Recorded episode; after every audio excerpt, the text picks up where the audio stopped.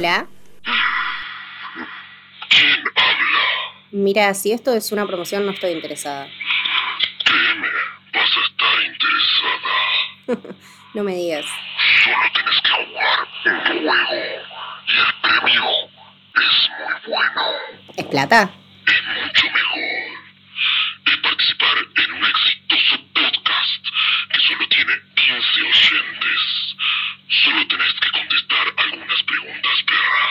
Cuáles si me gustan los podcasts? Algo así. Si te digo, ya estarías jugando. ¿Sos Barassi? Acá las preguntas las hago yo. Bueno, dale que no tengo mucho tiempo. La primera pregunta es, ¿te gustan los podcasts? Me estás jodiendo, ¿no? No, la primera pregunta es si te gustan los podcasts. Sí, sí, me gustan. No, no entiendo dónde vamos con esto.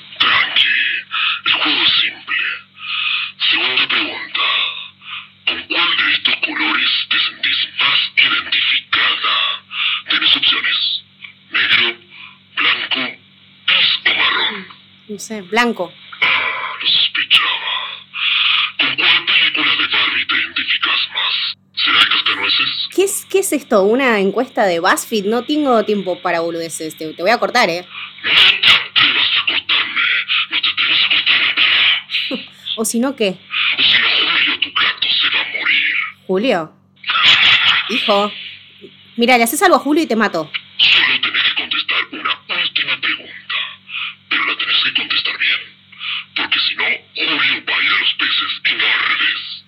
Ok. Dale, que estoy nerviosa.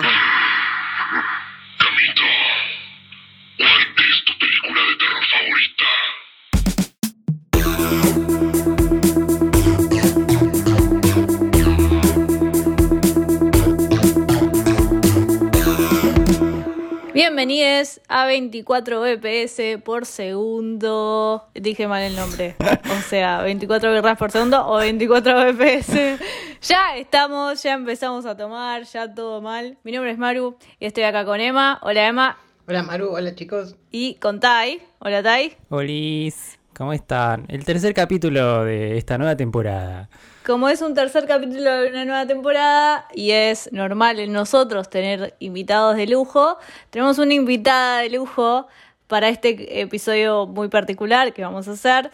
Que la verdad que nos costó mucho traerla, eh, le mandamos mails, Había, había problemas de eh, contrato, ¿no? Si, Ah. si era posible o no. había problemas de contrato, la, la usamos un toque por redes sociales, nos pidió cosas para el camarín, le dimos todo lo que ella nos pidió y por fin la tenemos acá.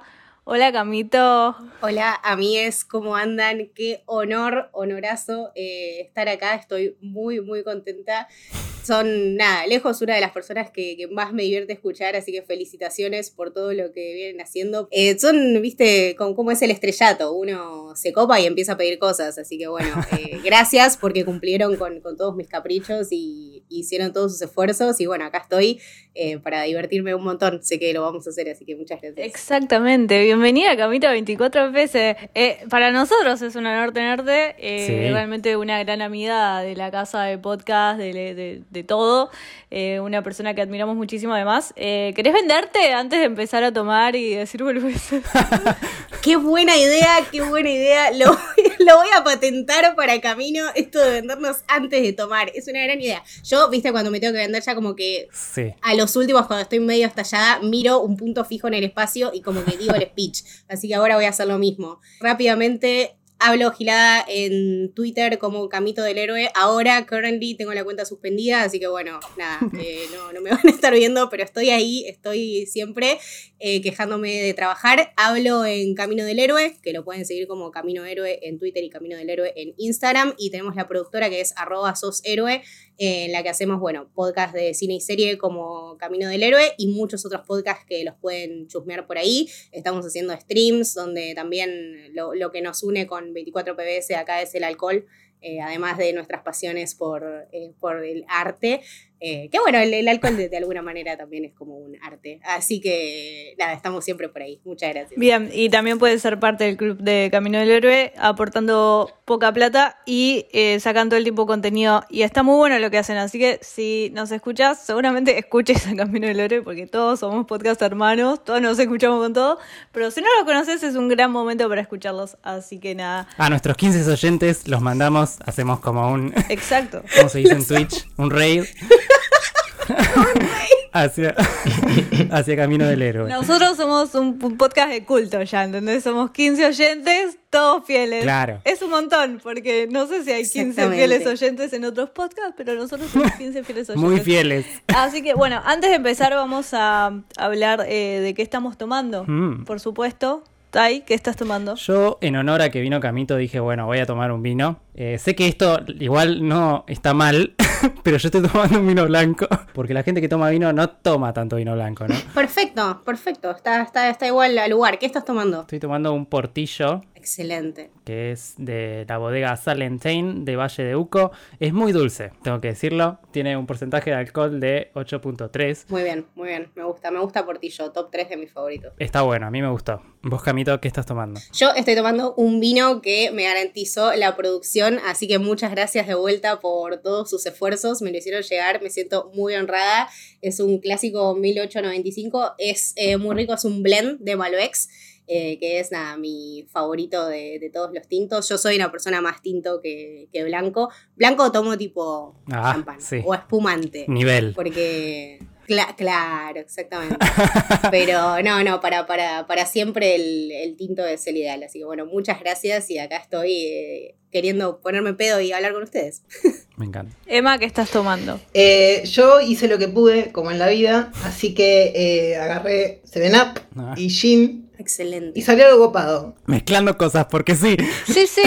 Claro, es tipo trago de la adolescencia, ¿no? Es como cuando hacías lo que podías con lo que tenías en tu casa, tipo en la barra de tus viejos, agarrabas tipo licor de anís, esas cosas, viste, bueno, ya fue, ya fue todo lo que hay. A mí me gusta experimentar, yo a todo, a ver qué, a ver si a esto le pongo Gin, tequila, a ver, bueno. Sagitario tenía que ser. Yo si- siento que podríamos abrir como una sección de Emma experimenta con tragos, porque todos los, todos los tragos que hace Emma son inventados por él. O sea, la otra vez que hiciste como Fernet y Pomelo, no sé qué, la otra vez habías Uh, hecho... Fermelo, exquisito. El Fernet, exquisito. habías hecho el gin con pomelo, como mezclar Sí. todas cosas que no se nos ocurren y la gente después nos llega el recibimiento De que anda probando cosas, claro. que, que anda probando tus tragos. O sea que este gin con Sprite para mí patentalo porque va a ser un éxito de acá a cinco temporadas. Por lo pronto yo espero que me sostenga durante el- las próximas horas. A lo largo del episodio. Eso, eso es un montón. Maru, ¿qué estás tomando? Yo estoy tomando, porque ven- venía de episodios de no tomar, yo me hago la boluda, acá digo, sí, aguante la birra, no, eh, vengo de episodios de no tomar, pero hoy como vino Camito dije, no, que tengo que estar a la altura. Y sí. Entonces me abrí una cervecita, va, Si hay invitado, tenés que tomar. sí, claramente. Ustedes saben que cuando yo estoy borracha estoy en mi mejor versión. eh, Sí. Así que eh, vamos a lograr eso, mi mejor versión. Y mm, estoy tomando una imperial, eh, una lager común, Muy bien. bastante decente. No tiene tanto volumen de alcohol, pero bueno, eh, voy por la clásica, ¿viste? Sí. Hoy domingo, bueno, estamos rompiendo con la... Estamos grabando un domingo, voy tranquila, con una cervecita y hablar tranqui. Eh, la película de hoy va a ser la saga de Scream, como se... Mm, Como franquicia. Franquicias, sí, nos gustan las franquicias. Eh, como pudieron haber eh, dándose cuenta desde la introducción. Si no se dieron cuenta, hic- hicimos mal nuestro trabajo. Pero antes, le vamos a hacer un cuestionario, Camito, Dale. porque es nuestra invitada y queremos conocerla íntimamente, como siempre, como todos nuestros invitados. A ver. Son dos preguntas muy básicas. Uno, ¿cuál es tu poción? O sea, ¿cuál es tu bebida favorita y por qué? Y la segunda es que te presentes con tus películas o series de la infancia, adolescencia y adultez. Tenés que elegir tres películas que más o menos Ok, bien. digas, este trago y estas películas hacen de camito. Todo tuyo- este espacio es todo tuyo. El trago de la infancia. Sí, claro. claro, se me complica. Bueno, algunas personas tienen trago en infancia también. Claro, una infancia dura. Yo tengo, yo tengo. El mío era vino con soda. Hermoso. Que lo empezaste a tomar a los 8 años. Bueno, así hiciste. Pero nosotros no hacemos una apología al alcohol. No, No, para nada. no está bien. Eh, a ver, trago favorito. Eh, yo soy una persona de gin tonics, pero nada, sí. lo que más me gusta tomar siempre es vino. Solía hacer cerveza, pero eso fue como en la adolescencia.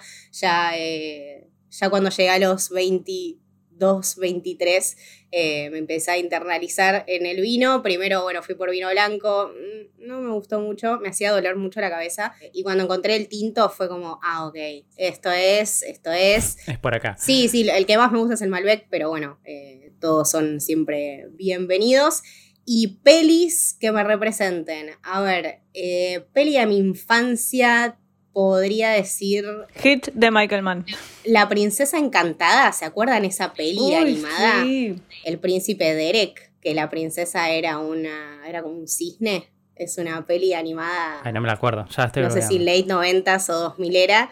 Eh, yo tenía un videoclub muy cerca de casa y nada, siempre iba y pedía esa de chiquita. Eh, la miraba tipo todos los fines de semana, el chabón ya me conocía, aparte nadie más alquilaba esa película que no fuera yo. Eh, la vi muchísimas veces y creo que esa es mi peli de, de la infancia. Bien. De la adolescencia podría decir, qué difícil, pero Stand By Me, que Peliculón. estaba inspirada, sí, estaba, era de, claro, Rob Reiner, inspirada en el cuento de Body de, de Stephen King. Eh, siempre me pareció una peli muy, muy hermosa y también creo que me definió bastante en mis gustos que siguieron después, bueno, los 60s y toda esa ambientación un poco retro y esos coming of age. Eh, nada, es una historia muy hermosa y a, pa- a partir de ahí tuve también una fijación, obsesión con River Phoenix que me duró unos años. Sí. Eh, pero que me llevó a descubrir Joaquín Phoenix, me llevó a descubrir un montón de cosas copadas, así que esa la voy a señalar como la peli de mi adolescencia. Y la peli de mi adultez, nada, voy a elegir la peli que más me gustó en estos últimos 10 años de ver cine. Eh, Once Upon a Time in Hollywood de Tarantino para mí es mi obra maestra por excelencia. Lejos la peli que más veces vi en todos estos años desde que se estrenó. Y no volví a vivir algo así en el cine todavía nunca más. Así que nada, me quedo con esa. Bien. Muchas gracias. Gran identikit. Yo tengo dos preguntas más igual. Hacelas. Salida, sacadas de la galera. A ver. Uno, eh, a nosotros nos importa saber cuál es tu signo y tu ascendente, si lo sabes. Es verdad. Sí, pensé que no venía para preguntar.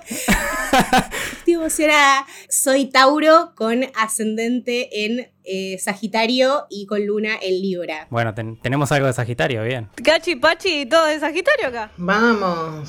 Sí, siempre.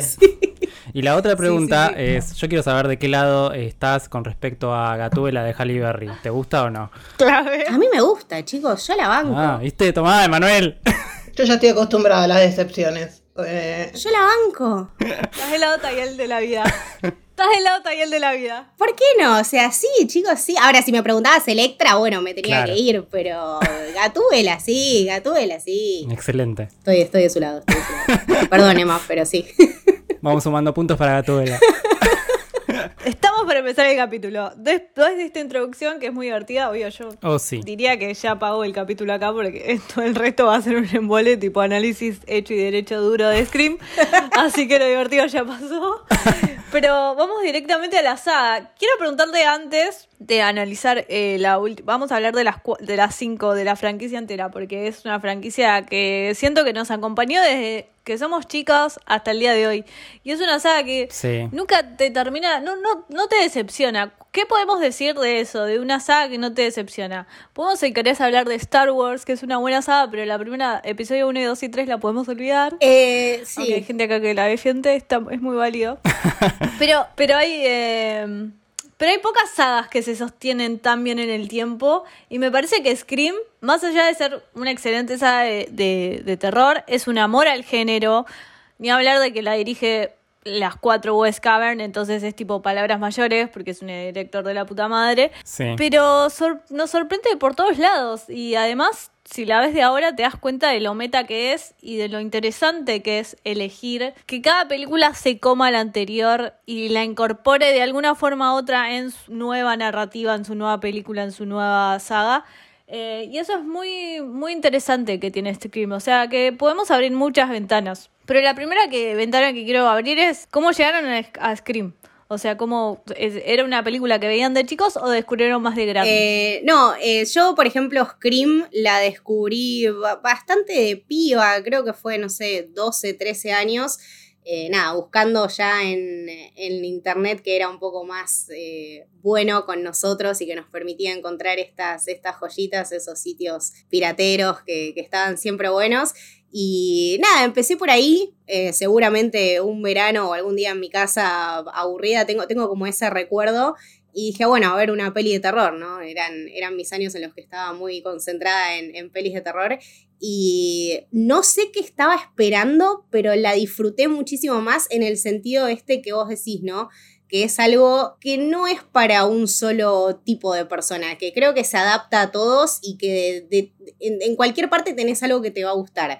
Entonces, no solamente la disfruté porque era de terror, sino porque era muy graciosa, porque me parecía que estaba, que duraba lo que tenía que durar, que todo es excelente, que no se le puede sacar nada, y a medida que van pasando los años y que uno va viendo la 2, la 3, la 4, se mantiene y son excelentes y además a partir de esto que vos decís, Maru, que se devoran una a la otra, creo que también tienen la posibilidad de hacer críticas descaradas a, sus mismas producciones y a partir de ahí generar toda una reflexión eh, en cuanto, bueno, al género del terror, que no es menor, que es un género que es importantísimo en el cine. Yo, de hecho, cuando salí de ver la última dije, está como para de esta saga hacer un estudio sociológico y cinematográfico y creo que lo sigo sosteniendo.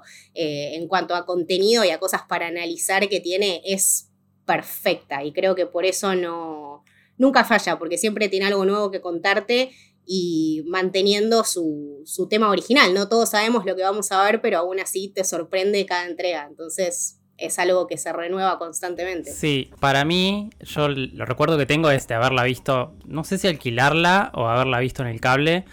Es el 96. Así que lo que sí me acuerdo es que no sé si me dio miedo, pero sí me sorprendió mucho porque es una película muy inteligente. Entonces tengo ese recuerdo de tener el plot twist. De hecho, cuando las volví a ver de vuelta hace un par de meses, eh, no me acordaba absolutamente nada. No me acordaba tan lo tan meta y tan inteligente que era todo el guion pero sí me acordaba de que era bastante especial, era bastante particular, es un Slayer, ¿no? Que aparte ofrece cosas distintas, ¿no? Porque estábamos acostumbrados capaz a un asesino que iba con un clima y más lento de alguna manera y como un porte más pesado, y este chabón te corría, se caía, se hacía mierda, te cagaba cuchillando, lo cagaban a patadas, entonces todo eso es como que sí, me sorprendió en ese momento.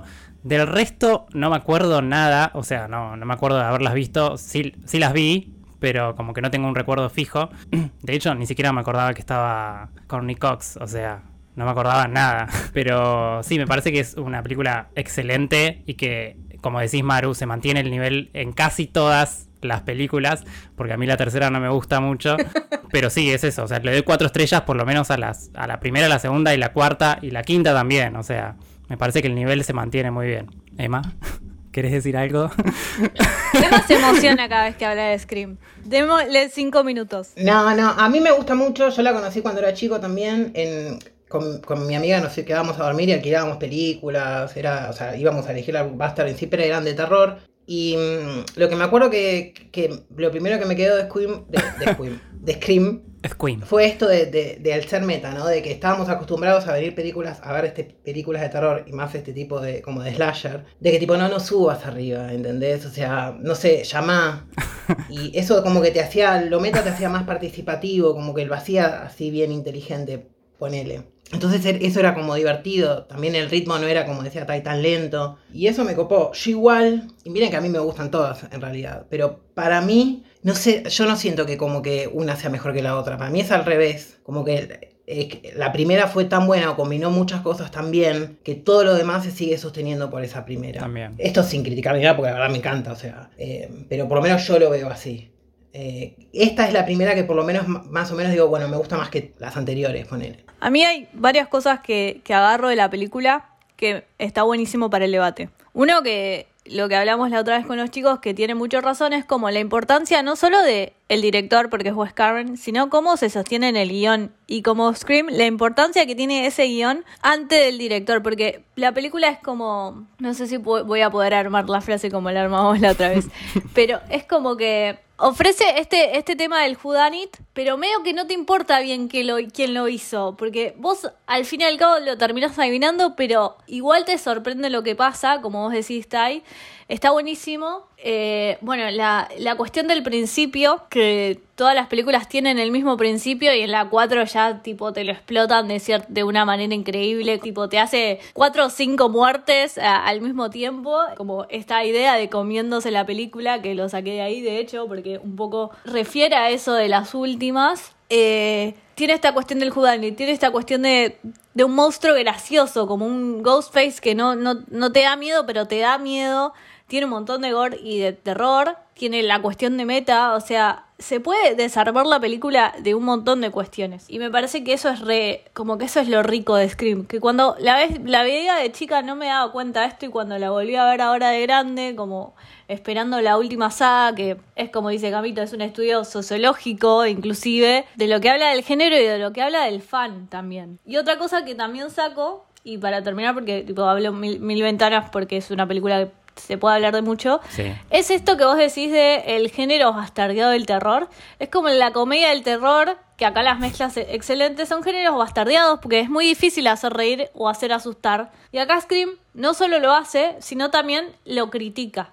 Y critica a ese público que ve al cine de terror y hace un estudio de decir, tipo, las películas de terror no hacen psicópatas, nada más les, les da ideas creativas a esos psicópatas como que me parece súper interesante la crítica y la autocrítica que se hace. Pero no sé si todas las, o sea, no sé si en todas las películas se puede, se sostiene estas cuestiones que trata Scream también sostenidas en el tiempo. Es, es muy inteligente lo que hace y además la quinta es un honor a lo que hace Wes Cavern porque tenés Scream 1, 2, 3 y 4 que las dirige el mismo director, entonces tenés una mirada, tenés esta cuestión del Judani, tenés esta cuestión del doble asesino, que lo hace más interesante porque ya se sostiene en la primera, como vos decís, Emma, yo eh, comparto bastante lo que decís, que la primera sostiene a las otras, como sostiene a todo lo que viene, está por venir, y de hecho la eleva, porque Scream 1 es excelente, la por donde la mires, y la 2 tiene un excelente comienzo. Ya introduce lo meta de su propia película. En ese comienzo hermoso. Entonces, solo tengo como admiración y amor por estas películas. Nada, abrí un montón de ventanas y un montón de debates para que se explaye el que quiera. Es que me parece que en lo que sí podemos decir que exceden todos es, por ejemplo, en hacer este comentario sobre el género que no me acuerdo ya, eh, pero era ponerle tipo la primera sobre el género, la segunda sobre las secuelas, la tercera sobre la trilogía, la cuarta sobre esta remake, eh, reboot. Eh, y ahora, bueno, esto, si le querés poner toda esta idea del, del, amor del fan o del fan, porque Jonah está el, el director y todo eso, eso creo que queda perfecto en todas. Sí. Después, por ejemplo, cómo van modificándose, agregando diferentes cosas del género, ¿no? Por ejemplo, ahora este, en esta me gustó este chiste del terror elevado y de incluir otras cosas que no, eh, no, no sé si existían tanto en esa época o de esta forma. Disculpame, pero yo a mí me gusta más de que igual. Ay, chicos, cuando nombraron eh, eh, On a Roll, tipo, esos tres directores, casi me estallo. Era, no, no, era cualquier, o sea, cualquier feed de Twitter en un día normal lo pasás y era eso, era el guion de Scream. Es divino, estudio sociológico. Es que ellos dicen eso, que justamente le prestaron mucha atención al Twitter y a Reddit, eh, como estar con eso, con el fan, porque ellos son fans. Entonces la película está hecha desde, desde ellos fanáticos y tienen en cuenta todo lo que dicen los fanáticos. Entonces es muy bueno, porque está esa mirada del fanático tóxico y a la vez ellos están haciendo una recuela, como se llama ahí, que es excelente. O sea, tiene en cuenta todo lo que tiene que tener y lo mejora y la la la. A mí ponerle, si no me convenció eso, fue como motivo único en, la última. Ponele, ¿no? Eh, eso como que a mí me quedó como una pata refloja. ¿Qué? Que el motivo de los asesinos sea simplemente tipo la obsesión o el amor por la película. Y pero es muy actual, es un par de boludos en un blog, se, se manijearon y de repente estaban matando gente. Perdón, y todo esto viene desde los mismísimos, que de hecho Once Upon a Time in Hollywood es una peli a la que se le hace referencia, esto viene desde los cultos de los 60, o sea, desde el mismísimo Manson, ¿no? Es un, es un diálogo mucho más generacional y mucho más profundo de lo que nosotros nos damos cuenta, o sea, en la peli tenemos eh, a la misma piba que va con el mismo arma a la casa de, Rick y en Once Upon a Time in Hollywood y lo quiere matar y termina prendida a fuego y hace la misma referencia. Entonces, más allá de los fan tóxicos de ahora, trata ya de los fan tóxicos de antes. Es Claro. una locura, es mucho más meta de lo que nos imaginamos, es eso. De hecho, est- estaba como, está como basada en un hecho de una- un asesino serial y tuvo asesinos posteriores después de ver Scream. O sea, que se basaron en Scream para matar. O sea, es como. Es demasiado meta todo. Hay como demasiadas capas. Es lo meta de ir al cine a ver Scream y no saber si te van a apuñalar o no. Es como. Es el, el- Claro, como nosotros en el cine. Nosotros la fuimos a ver juntos y casi apuñalamos a la chica de atrás que no paraba de hablar. Exacto. Eso, eso estaría permitido. A mí siempre me da miedo cuando se despegan de, de ponerle de algún vínculo personal o de alguna trama que involucre, por ejemplo, a los del legado. Porque después, esto de fan tóxico, ¿no? Tengo miedo que puede llegar a pasar. Porque justamente, no sé, lo que tienen otras franquicias o otra saga es, no sé, o una villana, eh, una villana, o, eh, o un asesino. O, o- o- o algo en que focalizar Sí. todo. Y no sé si la idea del universo metas y de que todos, cualquiera puede ser el asesino, es suficientemente como para que no muten otra cosa. Pero sí, para mí eso es la gracia de Scream. Es que cualquiera puede ser el asesino. O sea, eh, Sí, sí, sí, dentro de un contexto, porque si no, o sea, todos podemos ser asesinos, es, es en todos lados. Bueno, pero eso es lo bueno, a- por lo menos a mí en, el en ese momento en el que veía cada película, me interesaba eso y me que cualquiera podía ser el asesino y que el plot twist sea que de repente sean dos y que nunca estás seguro de quién carajo puede ser, porque por más que la película esté más o menos buena o no, porque la tercera no me gustó mucho, siempre tenías ese interés Re. de que quién poronga es el asesino y siempre pensás que es uno y después pensás que es otro y después y que de repente el plot twist sea que sean dos eh, fue buenísimo por lo menos en la primera ya después ya sabías que podían ser dos entonces ya era como bueno, bueno. Aparte te sentís un pelotudo porque decís tipo, sí, re es este chabón y después tenés todo que te indica que es el otro chabón y después decís, ah, no, claro, es este. ¿Cómo no lo vi? Y después tipo, son los dos y vas, qué pelotuda, claro, o sea, todo estaba ahí. Entonces, Y los asesinos de, o sea, por lo menos hasta la cuarta, siempre eran los dos. Claro. Y uno tenía esto del elemento del fanático y el otro siempre estaba relacionado con eh, algún elemento de la trama o de la historia original. Sí, Que en este caso se dio vuelta, porque la que sería la heroína es justamente la que tiene el vínculo. sí. No, igual en la, en la, en una no, o sea, en la primera son dos, pero después en la segunda, en la tercera es una, es uno. Sí. O sea, no son todos dos asesinos. Ah, es verdad. Bueno, esta podría ser el director, el hermano. Eh, Sí. sí, en la tercera es uno, por eso es la peor. Ah. No, igual que sea el director al asesino, no significa, no es una metáfora meta de tipo el director mata películas o alguna cuestión de esas, pienso, digo, lo pongo ahí como para debatir.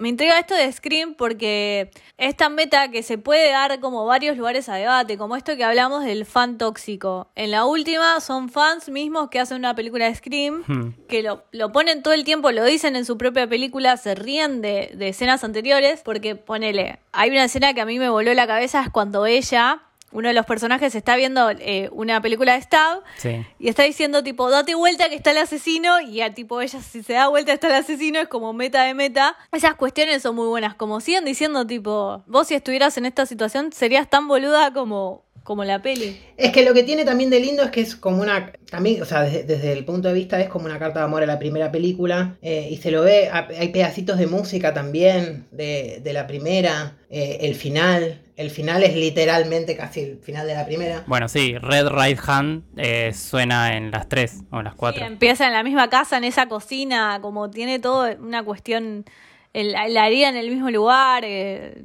Eso sí me gustó. Y me gusta, ¿sabes qué? O sea, lo que me gustó de la primera escena, por ejemplo, que la primera película hacía esto de, bueno, es Drew Barrymore, va a estar toda la película y la matan a los 10 minutos. Esta lo que tiene bueno es que, bueno, es la, la piba. Se va a morir, o sea, es fija porque todas siempre se murieron. Y no se muere. claro. Que ya te dice, ¿por qué no se murió? Bueno, Y claro, porque había que dar vuelta a ese, eh, lo que ya habías construido. Todo el tiempo eh, tenés que deconstruir lo construido, entonces cambian las reglas. Está buenísimo que en la primera escena de repente sea la sobreviviente, la final girl, digamos, de alguna manera, porque en realidad es la hermana, pero bueno. Claro. Eh, lo de Drew es, es- ella iba a ser Sidney Prescott, pero no le, no le daba la agenda, entonces dijo, bueno, por lo menos hacer un personaje secundario y la usaron para la primera Y escena. no, el, el escándalo ese que, nada, que estaba el póster de la piba y todos decían, ah, bueno, era la main actress y a la piba la hacen cagar a los cinco minutos, es buenísimo. Para vender. Bueno, pero Scream tiene eso también, que supuestamente hasta ahora las películas de terror no usaban actores tan conocidos y Scream usó actores que ya venían haciendo otras cosas. Claro. Entonces es como que tenía otro casting, digamos, más interesante. Y que estrelle Drew Barrymore eh, como que acercó a otros actores también a participar. Entonces eso está buenísimo. Y además creo que Courtney Cox eh, y David Arquette y qué sé yo no eran tan conocidos en esa época. O sea, Ella Friends... ya estaba con En Friends. el 96 Friends acababa de salir igual. Friends, ¿cuántos Pero salió? no la querían, no la querían de hecho, porque como estaba como, era como muy Mónica y era muy amable y era eh, Claro. todo lo contrario, ella tuvo que tipo imponerse y decir, che, yo quiero hacer este rol justamente para separarme de eso un poco y, y al final la, la agarraron, así que lo logró. De hecho me parece mucho mejor este personaje de ella que Mónica. Eh, sí, por favor, ni hablar. Y además en la, en la última es tan meta que tipo David Arquette y, Moni- y Courtney Cox están separados en la vida real y les dieron solo Sí. una cena juntos nada más. Hermoso. No, pero aparte la manera en que se volvieron a conectar, ¿no? Ella siendo, bueno, esta reportera súper conocida, el chabón todo un borracho tirado a menos en el pueblo de siempre, no sé qué. Creo que fue un, nada, un homenaje muy, muy lindo a también todos estos años. O sea, hasta en eso dialoga con su propia realidad. Claro. Son personas que literalmente se conocieron eh, en el set de Scream y que a partir de ahí, bueno, empezaron a salir, se casaron, no sé qué. Después, bueno, ya se separaron, pero tener esta conversación acá eh, y, y también, bueno, darle, darle ese final a- al, al personaje de, de David Arquette en, en ese momento me sorprendió mucho, pero después como que tiene sentido, ¿no? O sea, Sí. te lo explican hasta en, en la trama, tipo, esto tenía que pasar. Otra cosa que me sorprendió es eso, de que los personajes principales, o sea, los más principales, no se mueran. O sea, se mueran, pero no se mueran. Porque se mueren, pero no se mueren.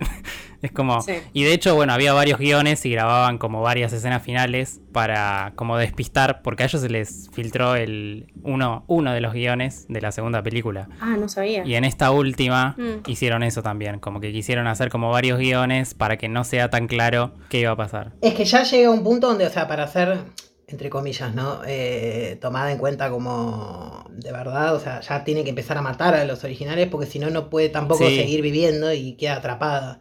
Bueno, pero en la segunda mataron a Randy y, y el fanático tóxico se cri- lo criticó.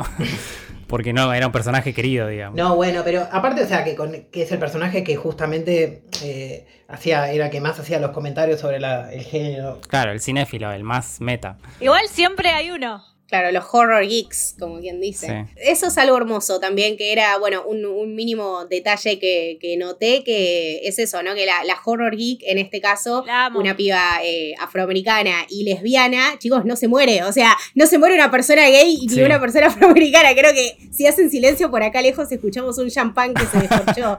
Eh, se fija hasta en estas cosas, ¿entendés? Y te las explota eh, en la cara haciendo algo que me parece que es muy gracioso, pero que aún así tiene un, un final, ¿no? Porque aparte, esta piba con este look medio glam 70s, eh, de, de alguna manera como que Hmm. atribuye y recuerda a las pelis anteriores. Entonces, nada, siento que es una, una linda reflexión en, en todos los horror geeks que pasaron por, por Scream. Creo que ella tiene uno de los speech más lindos y más llamativos, que es esto de la recuela, que te lo quedás mirando y es para Sí. la verdad es para pasarlo una y mil veces, tipo en la semana, en el día que lo dije, tengo que volver a ver esto en cine porque necesito escuchar esta explicación de vuelta. Es muy loco, tipo, dos personas se sentaron, se tomaron un saque cada uno y escribieron tipo el mejor, la mejor explicación de la recuela de la historia. Es buenísima. No, además en la 4 ya había una horror geek. Sí. Tipo, que es el personaje este de la rubia que no me sale el nombre, que tipo la amamos, es muy buena actriz y además es... ¿La porrista? La- sí, es la... En la 4 había una chica horror geek y acá es tipo, subieron la apuesta y nos pusieron a otra chica horror geek, pero me parece que le hace muy bien, Sí. como la, la sostiene muy bien a la horror geek. Es como dice Camito, tipo, primero dice el mejor discurso de toda la película, hace, tiene, creo que una de las mejores escenas de toda la película tiene ella, porque Sí. tiene esa escena de que eh, usa la recuela y es- tiene esa escena de tipo, está viendo el Stab, que le encanta Stab, viene el asesino y atrás tiene el asesino. O sea, esas dos escenas. Claro, porque el tío estaba viendo Halloween. Sí. En ese momento le estaba Sí, gritando a, a Jamie Lee Curtis. Exactamente. Ella le está gritando al tío y ahí reaccionó y cambió. Tiene como esas cositas, ¿viste? Como al principio sobrevive la, la primera que siempre moría y ella cambia eso también. O sea, mira para atrás, se da cuenta de que el asesino iba a estar ahí. Esas cositas, esos pequeños detalles me parecen excelentes. Ese, son pequeños detalles que van sumando a la película y la hacen excelente porque si la empezás a desmenuzar, la empezás a encontrar y decís tal cual, es perfecta, la mires donde la mires. Y además tiene algo de que la estructura se repite siempre. Tenés los mismos tropos de personajes en todas las películas, pero es porque los querés ver, los estás esperando.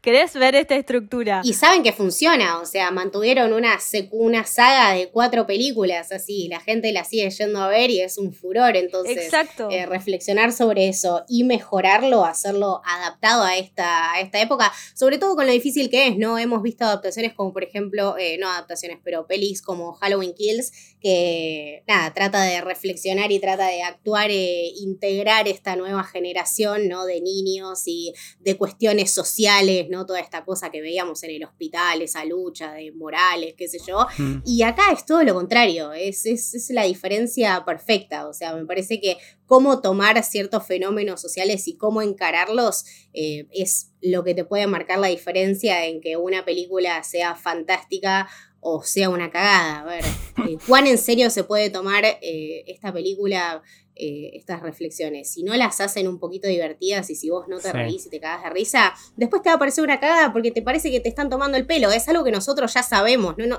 a ver, no, no es una película en la, con la que me interesa Sí. reflexionar de llevármela y decir, ah, che, qué bueno, qué, qué interesante. No es, error, no es terror elevado, justamente, ¿no? Claro. Es simplemente terror. O sea, es el terror de antes, el que se disfrutaba. Eso es re interesante lo que decís, Camito, porque ellos no hacen terror elevado, pero hacen las mismas reflexiones que un terror elevado, de Claro. forma mucho más copada. Tipo, usan el humor, Claro. usan el terror y después hablan de la toxicidad del fan, hablan del género, hablan de un montón de cosas, pero puestas tipo sobre la tierra. Y, y está buenísimo lo que hacen. Y Scream es eso. Claro. Y otra cosa que me gusta que hayas mencionado es, eh, para mí las dos Final Girls, seguramente hay un montón más, pero para mí las dos Final Girls definitivas es Jamie Lee Curtis en Halloween y Cindy Prescott en, en Scream. O sea, I am Sidney fucking Prescott. Of course I have Sí. a gun. Chicos. qué personaje wow. icónico. O sea, cómo Wow. se mantiene de bien Naomi Campbell. O sea, cómo se mantiene bien es la MILF definitiva. Perdón que lo diga. Eso ni estaba en el guion, creo que lo dijo ella. Sí, sí, sí.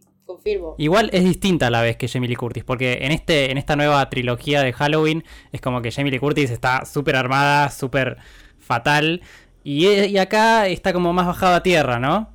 Es como... Pero igual noté como una, una, un paralelismo, ¿eh? Con Halloween. Pero igual, a ver, viene y te dice, escúchame, o sea, viene al pueblo que dijo que no iba a volver y le dice a la piba, eh, eh, cagalo a tiros, Sí, obvio. porque si no te va a seguir toda la vida. Viene con otra decisión, viene decidida a terminarlo. Aparte, imagínate, yo entiendo que es la víctima de un montón de casos, pero viene un pueblo a querer matar a otra persona también, ¿no? O bueno, un asesino. También, bueno, la, la diferencia de, ¿no? de, de Michael Myers y Scream, que es cualquier boludo, ¿no? Entonces, obviamente que... Sí, sí, ni hablar. O sea, es un psicópata fan, el Scream, y Michael Myers es un psicópata de cuna que a los do- do- 12 años, 10 años mató a la familia entera, digamos. No sé si es cualquier boludo, ¿eh? O sea, hay que programar ciertas cosas, que qué día te ataco y te mato a vos, que a quién le habla por teléfono.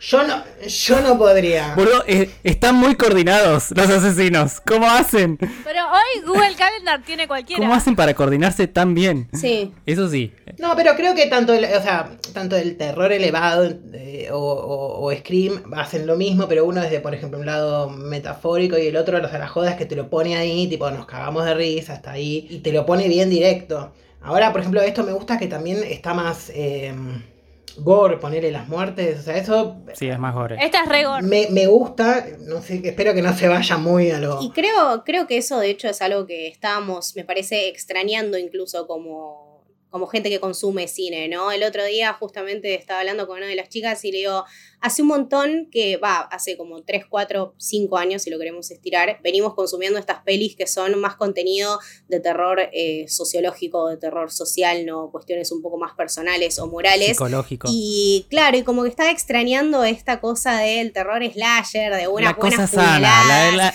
Claro, o sea, ¡Ah! uno, dos, tres, pa, pa, pa. eh, y Es el terror ochentoso que nos gusta con- eh, consumir. claro, y, y cuando vi Titán, por ejemplo, me, me- me pasó eso, ¿no? Que me flasheó ver eso y sobre todo de la mano de una mina, entonces dije como, qué bueno tener estas cosas de vuelta.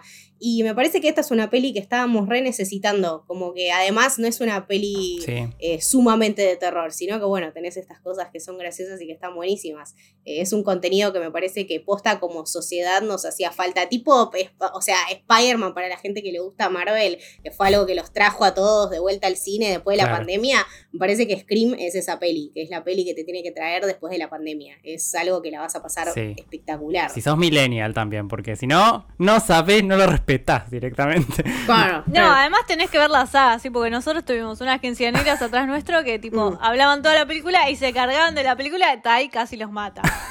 Sí, no. Y sí, no me estás, no me estás respetando la saga, la franquicia, por favor.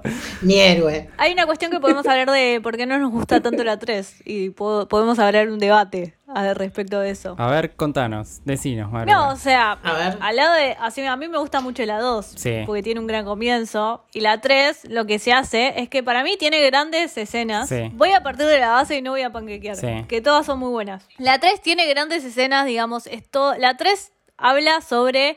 eh, van a grabar, no sé, Stab cuánto, Stab 5. Stab 3. Sí. Stab 3, ok. Es la filmación de Stab 3. Sí. Y bueno, el asesino es el director. Que es medio, medio hermano de Sidney. Medio hermano de Sidney, ok. Acá tipo... O sea, que siempre el asesino tiene relación con La sangre. ah. la... la- Con la original, claro. el origen. Eh, y a mí me gustan ciertas escenas como cuando Sidney pelea en el teatro y toda la cuestión de todos los Ah, Ghostface. está Hay cosas muy buenas en la 3, pero... Eso es medio, eso es medio Darío Argentenesco, ¿no? Como que tiene Re. algo así, 60 ahí impreso. Claro. Re, para mí es re Darío Argento totalmente, como cuestiones de, no sé, hay ciertos planos como toda esa grandiosidad del teatro, me re gustó, esa cu- secuencia me pareció excelente, Sí, es verdad. pero a mí se me cae el final, como la se me cae el final en cuanto a cómo se revela el asesino, me parece que en otras películas la revelación del asesino es mucho más fuerte que en esta, pero también es interesante porque juega con el asesino es el director y, y todo lo meta y la filmación de staff, o sea, tiene cosas muy buenas, digamos. Tiene cosas buenas que a mí lo que me gusta capaz es que hay como hay un metalenguaje con la industria porque es el cine dentro del cine y habla también de sí misma con esto de que hay eh, los actores del mismo rodaje se quejaban de que había como varios guiones y nunca sabían exactamente cómo carajo era la cosa. Eh, también hay, hay una crítica a un productor supuestamente que es medio acosador que de hecho después sucedió, no sé si era, no sé si era, no sé si era la misma Scream en sí, creo que sí, pero tiene como ese meta que obviamente que todas las Scream lo tienen y está buenísimo. A mí lo que me pasa con esta particularmente es que los personajes me chupan un huevo. A ver, todo el cast de Stab que matás, a mí me chupan huevo. O sea, Sí. Eh, bueno, a mí lo que me pasa con la 3 es básicamente eh, eso que empieza a pasar ya después, bueno, después de las dos, arre, valga la redundancia. Eh, y sí. Que es que, bueno, ya tipo, o sea, empieza a llenarse de gente para matar solamente porque hay que matar gente. Entonces, el cast no, no- ni lo conoces, ni tenés relación. O sea, no sé si está. eh, a mí no me pareció, eh, o sea, no me llegó como a que me importe, ponerle como le pasa a él. También está que a mí, yo entiendo todo el temita de lo meta, pero es como, me parece como que, bueno, la re super, tipo, sobrepensaste todo. Ya me parece como. eh, eso son como las cosas que medio como que no me gustan. Tiene todas cosas que también me gustan. Arre. O sea, sí, pero no. Sí. es un balance complicado, lo sé. No, pero ponele, me gusta que se meta con... Que haga esto de que se meta con la idea original y que el asesino termina siendo el que inició la cadena de todo. O sea, como que eso que juega con la trilogía de que une al principio y te cambia la perspectiva. Pero al final, ¿cuántos emitus le pusiste a la 3 contra las otras? Uno y medio seguro. Decinos la verdad. No, pará, déjame hacer el cálculo, porque si la 1 empieza con 5, la 2 empieza con 4, la 3 empieza con 3. Bueno, 3. ¿La cuatro? ¿Y la 4? Con 2. No. No. ¿Con dos? No. Uy, ah, pará, acá hay un debate. Para mí la 4 es mejor que la 3. Sí, definitivamente. Fue un comeback inesperadísimo. No pensé que me iba a gustar tanto la 4. Y tengo que hacer una confesión. La vi en latino. ¡No! Te quiero mucho. ¿Cómo pasó eso? Explica América Explain, porque ya podíamos leer subtítulos. América Explain. ¿La viste en Amazon? De hecho, la 4 la vi por primera vez el año pasado, en octubre, cuando hice todo el rewatch de Scream. Sí. Es verdad. Entonces está en Amazon Prime, pero no está en idioma original. Así que dije, ¿sabes qué? La voy a ver en la Ah, claro, Amazon te recaga. Y la verdad Sí. que estuvo bastante bien. O sea, hace muchísimo que no vi una. O sea, Al carajo todo. Claro, realmente tenías muchas ganas de ver Scream 4. Sí, no tenía ganas de bajarla. Quería verla ese día, a esa hora, en ese momento. Dije, está todo acá. Claro. Tengo que aprovechar este día. Y bueno, la vi en latino, pero fue bastante bien. Fue bastante bien. Esto es una crítica para los streaming. Sí, no, eso. O sea, no están en ningún, en ningún streaming. Uf. Solo la 4 está en Amazon y encima en latino. O sea, olvídate. Yo por suerte tengo el pack, eh, Ah. que ahora no, no sé cómo va a entrar la quinta acá. Qué lindo. Siempre entra. Vos, Camito, ¿qué opinas de la 3? Eh, a mí con la 3 me pasó algo parecido, de hecho, en el balance que estamos haciendo ahora, mientras grabamos esto, me parece que la estoy apreciando un poquito más de lo que Sí, sí, la sí. aprecié en su momento. Yo también. Hace un par de semanas, antes de que se estrene Scream, eh, me las vi todas. Eh, agarré nada, la 1 un día random en casa y dije tipo, bueno, la veo y después tuve que ver la 2 y la 3 y la 4 porque sí. Así pasó todo mi día. Exacto. Y nada, y, y ahora, o sea, que la pienso, tiene, para mí tiene un montón de ideas que están buenas, pero nada más, tipo, dos están bien ejecutadas y todo lo otro como que es eso, no, no conecto realmente, de hecho, dura lo mismo que las otras y aún así se me hizo muy larga, por lo menos, por lo, por lo menos para mí hay partes que se estiran muchísimo y que son muy necesarias. Sí. Eh, nada, como el sticker de Yoda, tipo, mucho texto, chicos, mucho texto. Mucho texto. Eh, necesitaba ese, ese refresh que me parece que lo dio la 4 en su momento, de la que nada se esperaba. Era, Eso fue hermoso. eso fue lo contrario que la 3, o sea, el, el caballo, el caballo del que nadie esperaba nada, nadie está haciendo, bueno, la, la Scream Sí. 4 fue tipo el caballo del que nadie esperaba nada y todo lo hizo. Me gusta mucho la primera escena, es verdad. Esto que arranca con, creo que Stab 8 y después se mete en Stab 7 o algo así y después se mete en la realidad. Y lo, y lo más divertido es que en las dos primeras escenas hay actores conocidos, actrices conocidas, y en la original, o sea, en la escena que estás contando como está pasando la película, son dos cualquiera, random. O sea, pero es buenísimo. Fue hermoso eso, tipo. po- Hablemos de eso, hablemos de la 4 y cómo se reinventa de vuelta Scream. O sea, ya Sí. tenemos un re buen inicio en la 2, pero en la 4 tenemos este reinicio que se rebotea todo el tiempo y decís, quiero toda una película de estos inicios. Ah, me encantó. Dos horas de este inicio ya está. Eso te iba a decir, se sintió muy, se sintió muy el día de la marmota en un momento y cuando la rewatché hace poco dije, podría ver, podría vivir Sí. mirando una película así una hora, ¿entendés? Tipo de muertes que se rebotean todo el tiempo. Me gustaría, me gustaría. Seguramente después vamos a ver tipo en seis meses de acá que anuncien una serie que sea tipo todas intros de Scream. ¿no?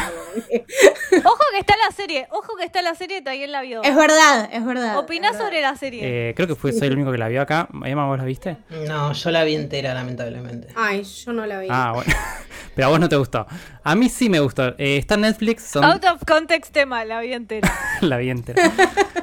Eh, son tres temporadas, pero en Netflix hay dos. Hay una tercera que no vi. Y no tiene nada que ver con la saga. O sea, toma el concepto de Scream. Y lo mea. Otro asesino. No, está buena. Yo la recomiendo porque a mí me pareció bastante inteligente también. A Emanuel no le gusta. No sé, hagan lo que quieran. Siempre lo mismo acá. Siempre están las aguas divididas. Acá Taguel de la vida o del lado de Manuel de la vida. Siempre va a ser contrarios y yo estoy ahí para lidiar, ¿viste? Como es un balance acá, digo, ¿de qué lado estoy? No sé. No, no la bardeo porque no me la acuerdo. No puedo decir nada más porque no me la acuerdo. Pero sé que era una desilusión, una desilusión tras capítulo. ¿Para qué veo esta mierda? El final de la primera temporada fue como, ¿qué carajo? No, no sé, la tendría que ver, la verdad, no, no la vi. Eh, la serie me... Te puedo tomar que la segunda temporada quizás empeora, pero la primera está bastante bien. Y la tercera no la vi, así que no sé. Bueno, eso es verdad igual. Sí, sí, es verdad. Se va en la segunda, se va toda la mierda, es verdad. No, por ejemplo, algo que me parece que sí revivió, como por ejemplo, recopado en este último tiempo, toda esta idea de Scream fue, ay, no sé el nombre, pero Ok. era esta que estaba en tres partes, que fue Netflix también. Eh, la de Elm Street, la de sí, Eh, Fear Street. Mil- que era como varios. Sí, Fear Street. 1009 no sé cuántos. sí. 1984. Sí, sí, Fear Street. 1984. No era esa. Esa a mí me divirtió y sentí como nos vamos burlando de los diferentes géneros. Eh, vamos cambiando. Yo la banco, la primera es re slasher ochentosa. Yo la primera la banco porque además ha publicado. eh, estamos hablando de otra película igual. Pintó. Apunta a un público adolescente como que se amigue con el género que capaz Claro. no, no ve el terror elevado que hay hoy en día, porque la mayoría es terror elevado, se amigue con ese género que es el terror. Como que yo la banco por ese lado, pero igual también es como medio trash. Bueno, de hecho, me parece que Scream ahora como saga no- a nosotros particularmente no nos da miedo y es graciosa, pero capaz que alguien de 11, 12 años le pega distinto. Claro. Igual, ojo que yo me sigo saltando con algún jumpscare que la película muestra. Pero te- te- me parece que los interpela desde otro lado también, ¿no? Como que vayan a ver estas cosas, investiguen un poquito Claro. esto. Para mí todas, yo siempre tengo la reflexión de que toda peli que te lleve a ver algo que la inspiró o que vos veas esto y digas, che, loco, ¿de dónde salió esto? ¿No? Teniendo en cuenta que eh, estamos en el 2022 ahora y es muy difícil que alguien invente algo en una trama, ¿no? De una película. Eh, Sí. Entonces, el, el tema de, de- de volver y de googlear, ¿no? Y no pasar solamente tipo hilos de Twitter que, que están buenos, pero bueno, como ir un poquito más allá y, y realmente sentarse a ver las películas. Como que eso es importante, me parece. Y me parece que también hace mucho foco en esto, ¿no? De, de no perder. eh, no sé, el, el foco en la realidad y no, no meterse tanto en el tema de Reddit y eso, sino que, bueno, eh, ir experimentando y salir un poquito de, de la caja. Hace dentro de todo una linda reflexión. Sí. Me gusta mucho lo que decís porque está bueno las referencias de si te gusta esta película te va a gustar esta porque referencia a esa. Exacto. Eh, creo que Camito es muy de esas personas que ve esa película y te dice, bueno, esta película me hizo acordar a sí, insoportable. cinco de estas películas, que está buenísimo porque es eso, es como abrir... Es una enfermedad, estoy diagnosticada y me No, estoy está re bien. Es mejor que yo. Yo soy el otro contrario. Yo no sé qué es. O sea, yo lo vi, pero no. No, es esta, pero no sé el nombre. Eh, Camito es el algoritmo de Netflix, tipo, si te gustó esta podrías ver.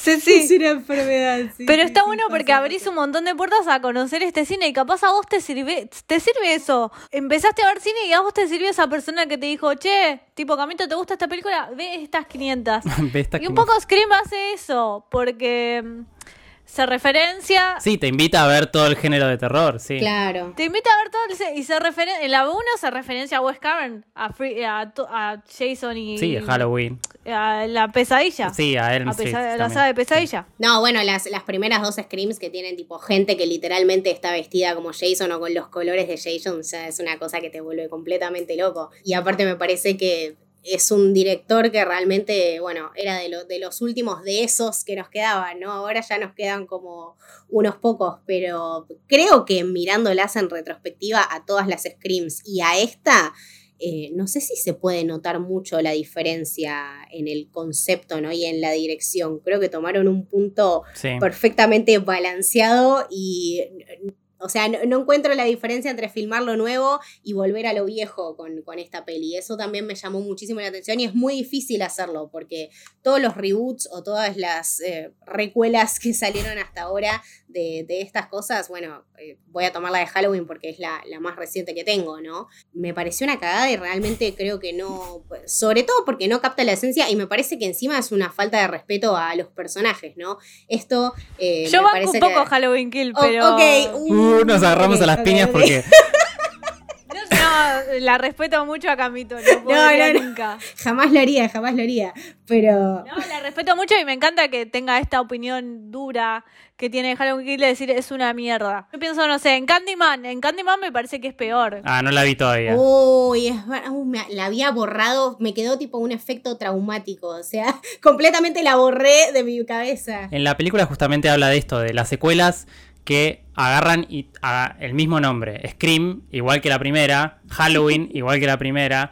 A mí Halloween, la nueva, me gustó. Está buena, está buena. Halloween Kills me parece que es como mucha una transición porque es una trilogía. Entonces es una transición a algo que va. Halloween Kills es una retransición y además corre a la Final Girl, o sea, corre a Jamie Lee Claro. Curtis, o sea, ni aparece ella. Es como algo in- completamente inacabado. Y también me gusta eh, que en esta misma película, no sé si lo vieron, pero creo que Stab 8 está dirigida por Ryan Johnson. Ah, sí, sí, eh, se carga a Ryan Johnson en Claro. La última Scream, podemos hablar de eso también. Claro, que es que pasa pasa eso, que pasó lo mismo con, o sea, con The Last Jedi pasó eso, o sea, la mayoría de la mitad se dividió, se dividieron las aguas. La mitad odió a Ryan Johnson porque cambió la dinámica y la mitad le pareció excelente. Y es gracioso que sea meta en ese sentido también de ponerlo a él eh, ahí. Es verdad, no lo había notado. Qué excelente. el chiste de Ryan Johnson me pareció excelente. Em, y había otra cosa que quería decir que me olvidé, obvio por el alcohol. Hay algo que Scream hace muy bien, es que juega mucho, viste, con que con las puertas. Viste que el cine de terror es tipo, uno de los elementos principales del cine de terror está estar incómodo en tu propia casa, estar incómodo en tu propia seguridad. Sí. Esto lo hace, tipo, estás incómodo en tu propia casa con una llamada de teléfono. Ghostface te va a aparecer en cualquier momento. Todos los millennials quedamos traumados por esto, por eso no atendemos el teléfono, claramente. Exacto. Exacto. Es que Creo que es la parte de terror, o sea, con la que uno puede sentir eh, miedo. Yo es lo que a mí me daba miedo, no estás solo en tu casa y te empiezan a llamar. Yo por las dudas no atiendo nada, nunca. Esa es la parte que más me Y daba además te llaman de la penitenciaría del- de la cárcel y te dicen, che, dame toda tu plata. Tipo, andate a tal lugar No, a no, llevarme no. una bolsa con plata. Dale, No, boludo. no. Si no me avisás que me llamás, no me llames porque no Claro. te voy a atender. Es así. Y aparte, en esta, la amiga es la que le manda mensajitos y le hackearon el teléfono, entre comillas, porque al final era ella, ¿no? Pero, Sí. o sea, ya a ese nivel llegamos, ya ni siquiera les podés responder a tus conocidos, porque No tengan amigos, chicos. Ese es el mensaje de la película. Exacto. Pero hay algo que juega muy bien con las puertas, ¿viste? Como que te pone ahí la cámara en un pasillo y pensás que Ghostface te va a aparecer y no te aparece. Y siempre Ghostface termina apareciendo en los lugares donde no te esperás. La vez esa, sí, mal, la vez que juega con las tres veces que se abren y se Sí. cierran las puertas y te baja y te sube la música, es delicioso, boludo. Es, esa era posta la escena del estudio sociológico. Estaba, yo estaba mirando a la gente en el cine diciendo, tipo, a ver qué onda, o sea, cuánta gente realmente se asusta. Es fantástico. ¿Cuántas ca- ¿cuántos caen? Sí. Te manipula todo el tiempo con las expectativas, es hermoso y es lo que hace toda la película, te manipula con las expectativas, te manipula con quién va a ser el asesino, te lleva a que todos sean Claro. el asesino, todos no son el asesino. Y me parece que también lo, lo lindo de ahí radica en, en todos los actores, ¿no? Creo que realmente la, la dirección de actores más allá del cast fue exquisita. Todo el mundo todo el tiempo da indicios de que puede ser el asesino. sí. Todos tienen un eh, momento en el que se destacan que es buenísimo. Y nada, dentro de todo me parece que es un cast súper acertado, ¿no? El, el- el niño Quaid lo amo, me parece súper carismático. Y la piba esta de Once Upon a Time in Hollywood me vuelve loca. O sea, ya desde el minuto uno, yo creo que hasta asocia eso, hasta buscaron asociar eso con tu cabeza, ¿no? Que si la viste, ya como Sí. que en el minuto uno vas a empezar a sospechar de la piba. No sé si fue a propósito o no, pero me parece como que la- no, no es casualidad tampoco, ¿no? Camito, la cabeza de Camito explotó. No, no, yo, yo, no- yo no lo podía creer. Yo estaba con Milly cagándola codazos en el cine diciendo tipo, no, boludo, boludo". Y cuando se prendió fuego, ya está, mi cabeza tipo dejó el cine completamente, me tuvieron que internar y después me tuve que ir a comer un doble cuarto de libra porque la verdad no, no podía bajar mi éxtasis. Qué excelente Amo, película. amo la experiencia. Eh, ¿Tenemos algo más para debatir? ¿O vamos cerrando con el, el rincón del borracho? Mm, Yo quiero quizás mencionar alguna, un par de boludeces. Un par de boludeces. Un momento de boludeces. Sí, eh. por favor. De la saga en sí, eh, Neve Campbell estuvo en The Craft y también estuvo Billy Loomis, que es Skid Ulrich. Uf. De hecho, ella no sabía si aceptar o no ese papel y lo aceptó al final porque como que lo convenció él. Entonces es como que esa dinámica de pareja se trasladó a Scream.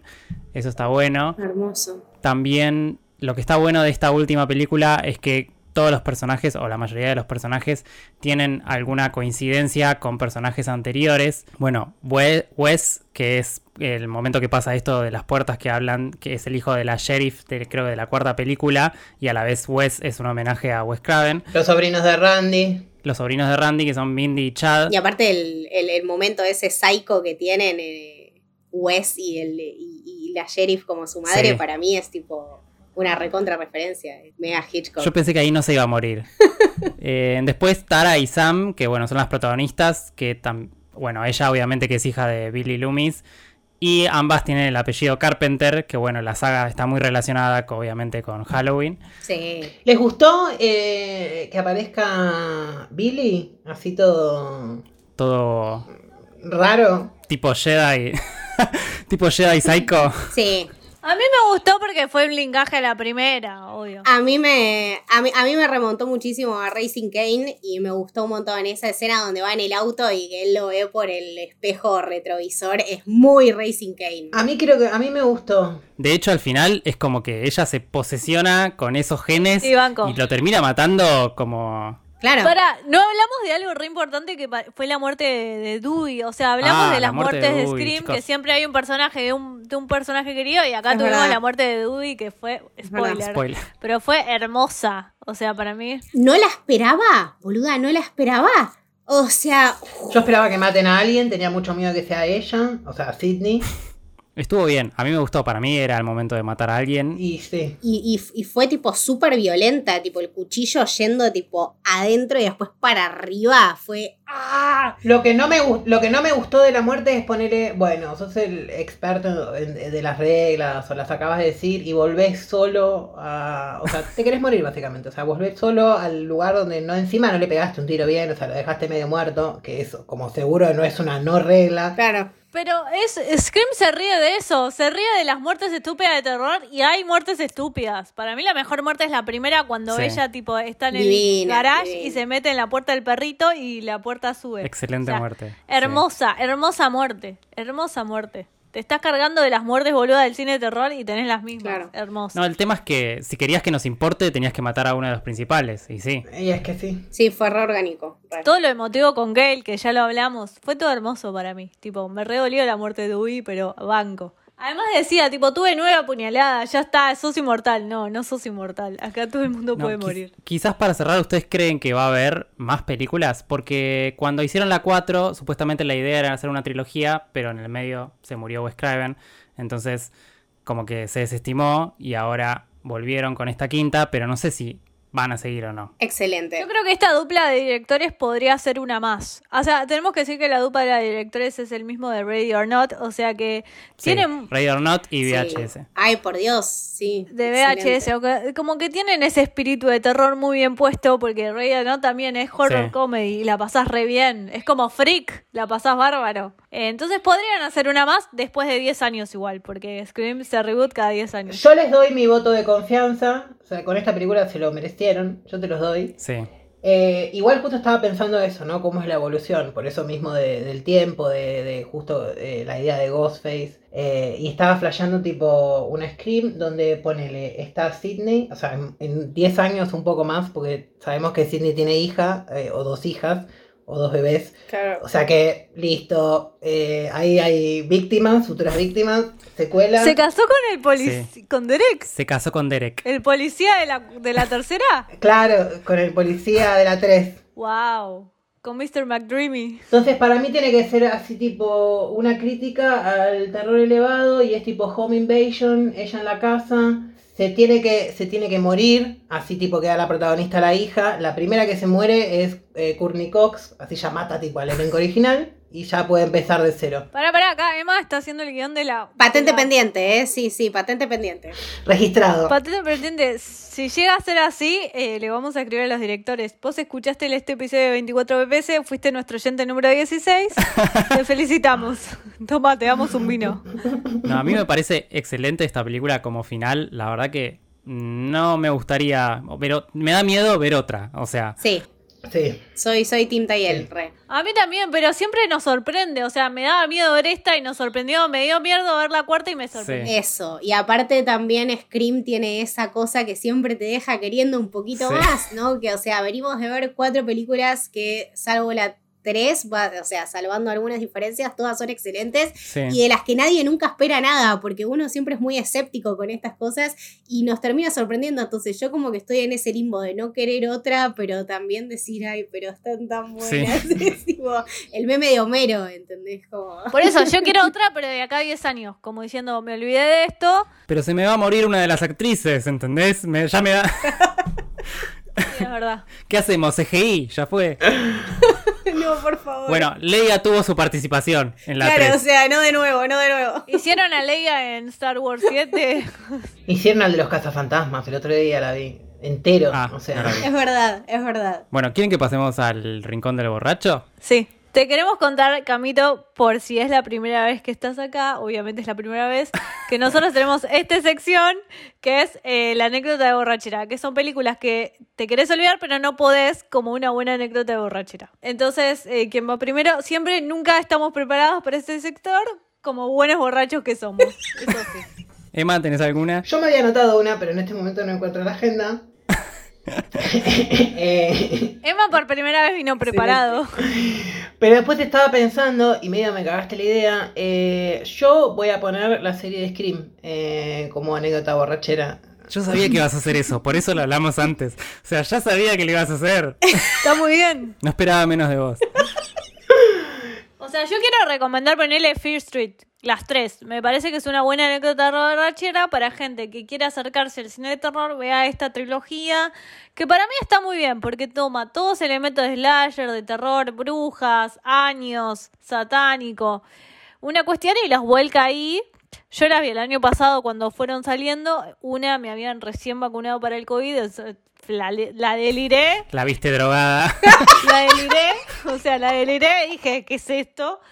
La vi delirada y la recomiendo como para eso, para una anécdota de borrachera. La ves delirada, fumada, no, no a una apología a los dragos, pero fumada, tomando algo y decís, ah, bueno, esto está bien, qué sé yo. Esa es mi, mi anécdota de borrachera. La trilogía de Fear Street. Vos, Camito. Eh, ¿Cómo sería la consigna entonces? Una película que es mala, pero que no puedes olvidar. O sea, la recomendás, pero no la recomendás en realidad. La recomendás porque es mala. Bueno, les voy a recomendar la que para mí es mi película de terror, no sé, más bizarra, extraña y que no puedo creer que vi y que funciona por lo extraña que es, que es Velocipastor. Eh, está en Amazon Prime. Tiene, a ver, ¿cómo le explico? Eh, curas, dinosaurios, ninjas, momias. Me encanta. ¿Por qué la viste? Porque, por cómo no la vas a ver si se llama Velocipastor, o sea, hello. O sea, por es favor. un Velociraptor que también es un cura y hay ninjas en el medio y hay una historia de amor. Es algo sumamente bizarro. Si tienen Amazon Prime, está por ahí. Y si no, bueno, la, la van a encontrar en algún lado. Eh, nada, es una hora y media de locura garantizada. Y dura una hora quince. Una hora quince, una hora quince de locura Y garantizada. encima dura poco, me Eh, encanta. Si ven el tráiler se van a quedar encantados y es nada, una de mis, de mis experiencias más extrañas mirando películas de, de terror, entre comillas. Es una, es una experiencia. punto. La estoy viendo ya. Claro. Está bien. Yo, yo tengo dos que también cuento como experiencias. Que para mí están buenas. Está bueno verla. Por más que puede ser mala. Eh, una es del 2010. Se llama Rubber. Es básicamente una llanta asesina. Excelente. Pasaste. Recuerdo ver el póster. Y lo, lo, lo relaciono un poco acá con Scream porque la película también es consciente de que es una película. Pasan cosas en relación a eso, como que estás esperando, ellos están esperando que se mueran cierta cantidad de gente como para cerrar la película y no pasa. Y es una llanta asesina, o sea, ¿qué más querés? La tenés que ver. y la segunda es del 2020. Esta es un pantalón asesino. Pero la relaciono también porque es como una crítica a la industria eh, del- de indumentaria en sí de la explotación. Debe ser un, deben ser un, un chupín tiro bajo. tipo. Sí, sí, sí. Bueno, es, es justamente es un pantalón que la publicidad es que se adapta, es, es único y se adapta a la forma de cada persona. Entonces, como que lo están preparando, están preparando el lanzamiento de eso. Y obviamente que el pantalón empieza a matar a toda la gente que está en el local. Obviamente. Eh, porque, ¿por qué no? ¿No? y son recomendaciones, chicos, véanlas. Yo quiero hacer una trilogía de la de Camito y las dos tuyas. O sea, creo que la pasaría excelente. O sea, Estoy- ya está. estoy. La de Camito no la vi, así que yendo. Invitados. Bueno, cerramos. Eh, si escucharon hasta acá, muchas gracias. Eh, vamos a decir ahora en nuestras redes sociales. Nos pueden encontrar a mí en arroba marupanelo, a Tai en, Arroba taller Nicolás con doble N en Twitter y taller.nicolás en Instagram. a Emma en, ni se sabe sus redes. Arroba el niño torpe en Twitter. Y en Instagram, Eh, la insoportable mansitud del ser. y a Camito. A mí me pueden seguir en Twitter y en Instagram como Camito del Héroe. Bárbaro, y pueden escuchar a Camito en Camino del Héroe, ya saben, alto podcast, donde analizan series, cine y hacen streamings que están muy divertidos. Y nada, yo recomiendo su contenido porque es excelente. Una cosa más, eh, la portada de este episodio lo hizo Pau Roldán, que la pueden buscar en Instagram como M Pau Roldán. Ah, bien, También tiene otro Instagram que se llama Es lo que hay tiras, que sube tiras, básicamente de giladas de su vida, eso dice la descripción. Y está muy bueno lo que dibuja, así que se las recomiendo. gracias Pau por hacer la portada de este episodio. Te queremos mucho. Eh, nos vamos borrachos y muy contentos. Espero que hayan disfrutado de este análisis falopa que hicimos de Scream. Bye, nos bye. vemos la próxima. Chau, chau. Chau.